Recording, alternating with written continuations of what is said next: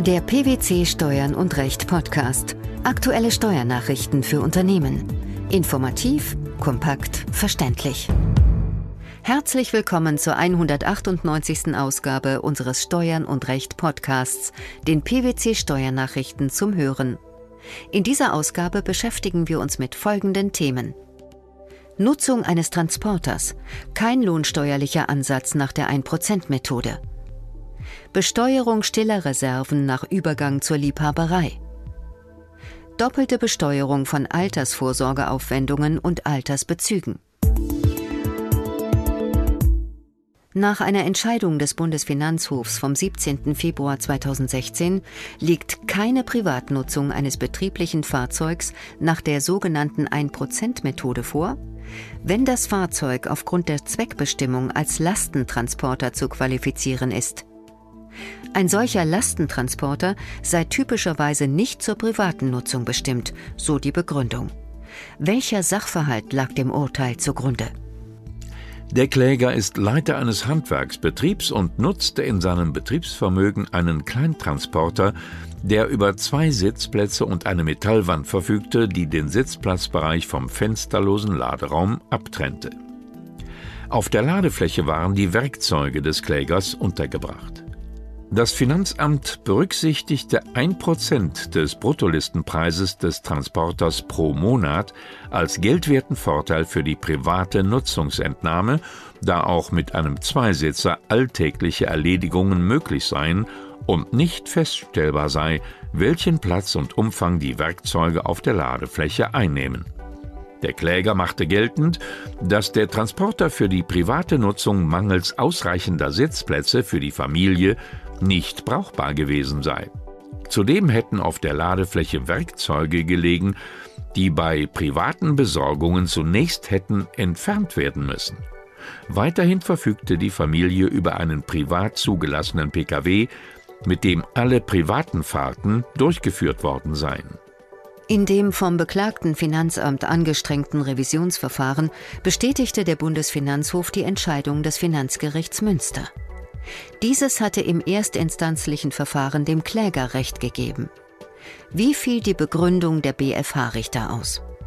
In seiner Urteilsbegründung weist der Senat zunächst mit Bezugnahme auf eine frühere Entscheidung darauf hin, dass Kraftfahrzeuge, die nicht oder nur gelegentlich für private Zwecke genutzt werden, keine Fahrzeuge im Sinne der sogenannten 1%-Regelung seien. Dies gelte namentlich für Lkw und Zugmaschinen, wobei es nicht auf die Klassifizierung des Kfz-Steuerrechts ankomme. Maßgeblich sei vielmehr, ob das fragliche Fahrzeug aufgrund seiner objektiven Beschaffenheit und Einrichtung typischerweise so gut wie ausschließlich zur Beförderung von Gütern bestimmt sei. Das oberste Finanzgericht folgte damit der Argumentation der Vorinstanz. Allein die Existenz zweier Sitze lasse typischerweise nicht auf eine Zweckbestimmung des Fahrzeugs zur privaten Nutzung schließen. Wie begründeten dies die Richter? Diese Argumentation stelle auch keinen Verstoß gegen die einfache Logik dar, weil dieser Schluss vielmehr auf der zutreffenden Annahme beruhe, dass ein derartiges Fahrzeug aufgrund seiner Beschaffenheit und Einrichtung gerade nicht der privaten Nutzung diene. Aus diesem Grund sei die Schlussfolgerung bei einem Zweisitzer, der nicht deshalb als Zweisitzer gestaltet sei, weil er Sportwagencharakter habe, sondern deshalb, weil er für den Lastentransport hergerichtet ist, denklogisch fehlerfrei. Der Senat bekräftigte somit seine frühere und zur Urteilsbegründung herangezogene Entscheidung. Was bedeutet das für die Praxis? Im Rahmen der Beurteilung einer möglichen privaten Nutzung und dem daraus entstehenden geldwerten Vorteil kommt es, auch für die lohnsteuerliche Beurteilung, nach dem Besprechungsurteil nicht auf die kraftfahrzeugsteuerliche und verkehrsrechtliche Einstufung des Fahrzeugs an. Entscheidend für die private Nutzungsmöglichkeit und damit für die steuerliche Erfassung etwa mit der sogenannten 1%-Methode ist vielmehr die objektive Beschaffenheit und Einrichtung sowie die damit verbundene Zweckbestimmung eines Fahrzeugs. Ein vom Arbeitgeber gestellter Sportwagen mit zwei Sitzen ist daher auch weiterhin dem Lohnsteuerabzug zu unterwerfen, wohingegen Service- oder Montagefahrzeuge unter Umständen nicht unter die Lohnversteuerung fallen. Bei Veräußerung eines Liebhabereibetriebs müssen die zum früheren Zeitpunkt des Übergangs zur Liebhaberei festgestellten stillen Reserven versteuert werden. Dies hat der Bundesfinanzhof in einem aktuellen Urteil entschieden. Die Klägerin war vom Gegenteil ausgegangen, weil sich bei der Betriebsveräußerung im Streitjahr ein Veräußerungsverlust ergeben hatte. Welcher Sachverhalt lag der Entscheidung zugrunde? Die Klägerin betrieb mit ihrem Ehemann bis 2008 ein Hotel in Form einer GBR.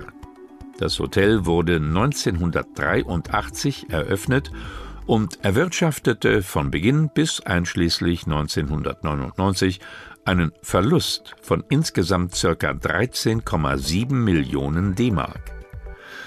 Nach einer in 2001 erfolgten Verständigung mit dem Finanzamt waren die erklärten Verluste bis einschließlich 1993 als Anlaufverluste anzusehen. Für die Zeit danach sei von einem Liebhabereibetrieb auszugehen. Die zum 31. Dezember 1993 in dem Hotelbetrieb ruhenden stillen Reserven beliefen sich auf ca. 2,9 Millionen D-Mark. Im Jahr 2008 veräußerte die Klägerin das Hotel schließlich für 1.850.000 Euro. In der Einkommensteuererklärung machte sie einen Veräußerungsverlust geltend. Das Finanzamt dagegen berücksichtigte einen Veräußerungsgewinn, indem es die zum 31. Dezember 1993 festgestellten stillen Reserven mit berücksichtigte. Der Bundesfinanzhof schloss sich dieser Auffassung an. Wie begründete das oberste Finanzgericht sein Urteil? Der Übergang von einem Gewerbebetrieb zur einkommensteuerlich unbeachtlichen Liebhaberei ist nach Aussage des Senats grundsätzlich keine Betriebsaufgabe. Allein der Fortfall der Gewinnerzielungsabsicht in einem bestehenden Betrieb bewirke keine Betriebsaufgabe und damit auch keine Überführung des Betriebsvermögens in das Privatvermögen. Der Betrieb bestehe fort, solange er nicht ausdrücklich aufgegeben oder veräußert werde. Die Wirtschaftsgüter des Betriebsvermögens blieben sogenanntes eingefrorenes Betriebsvermögen. Erst die Veräußerung oder Aufgabe des Liebhabereibetriebs sei auch die Veräußerung oder Aufgabe eines Gewerbebetriebs. Dem stehe nicht entgegen, dass der Hotelbetrieb bereits seit 15 Jahren keine Einkünfte aus Gewerbebetrieb generierte. Der Veräußerung des ganzen Gewerbebetriebs umfasse auch die Veräußerung eines zum Liebhabereibetrieb gewandelten vormaligen Gewerbebetriebs. Was bedeutet das in steuerlicher Hinsicht? Der Veräußerungs- oder Aufgabegewinn hieraus ist steuerpflichtig, soweit er auf die einkommensteuerlich relevante Phase des Betriebs entfällt. Der steuerpflichtige Teil des Veräußerungsgewinns entspricht den auf den 31. Dezember 1993 festgestellten stillen Reserven. Im vorliegenden Fall eines teilweise einkommensteuerlich relevanten Betriebs und eines irrelevanten Liebhabereibetriebs ist der Gewinn in einen betrieblich und einen privat veranlassten Teil aufzuteilen. Die Feststellung der stillen Reserven auf den Stichtag fixiert den auf die betriebliche Phase entfallenden und damit steuerverhafteten Gewinn. Der verbleibende Gewinn ist der auf die Liebhabereiphase entfallende Gewinn. Eine negative Wertentwicklung während der Liebhabereiphase berührt die Steuerpflicht des auf die einkommensteuerlich relevante Phase entfallenden Gewinnanteils nicht. Die Veräußerung eines Liebhabereibetriebs kann daher auch dann zu einem steuerpflichtigen Gewinn führen, wenn der erzielte Erlös die festgestellten stillen Reserven nicht erreicht. Im letzten Beitrag unseres heutigen Podcasts geht es um Altersbezüge. Hierzu hat der Bundesfinanzhof unlängst ein Urteil erlassen. Mit welchem Ergebnis?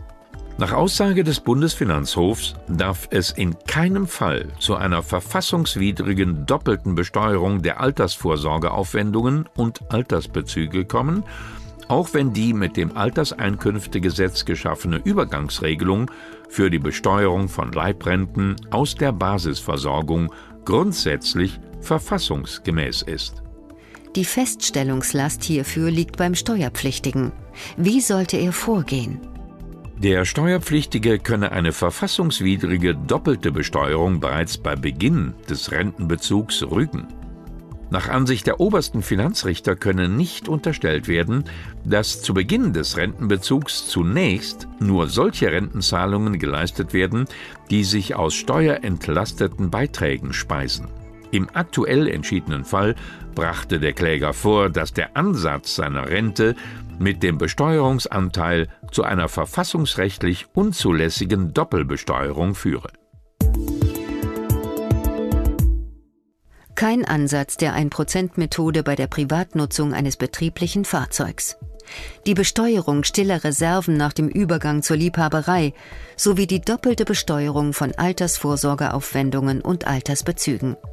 Das waren die Themen der 198. Ausgabe unseres Steuern und Recht Podcasts, den PwC Steuernachrichten zum Hören. Wir freuen uns, dass Sie dabei waren und hoffen, dass Sie auch das nächste Mal wieder in die PwC Steuernachrichten reinhören. Steuerliche Beiträge zum Nachlesen finden Sie in der Zwischenzeit unter blogs.pwc.de slash steuern und recht.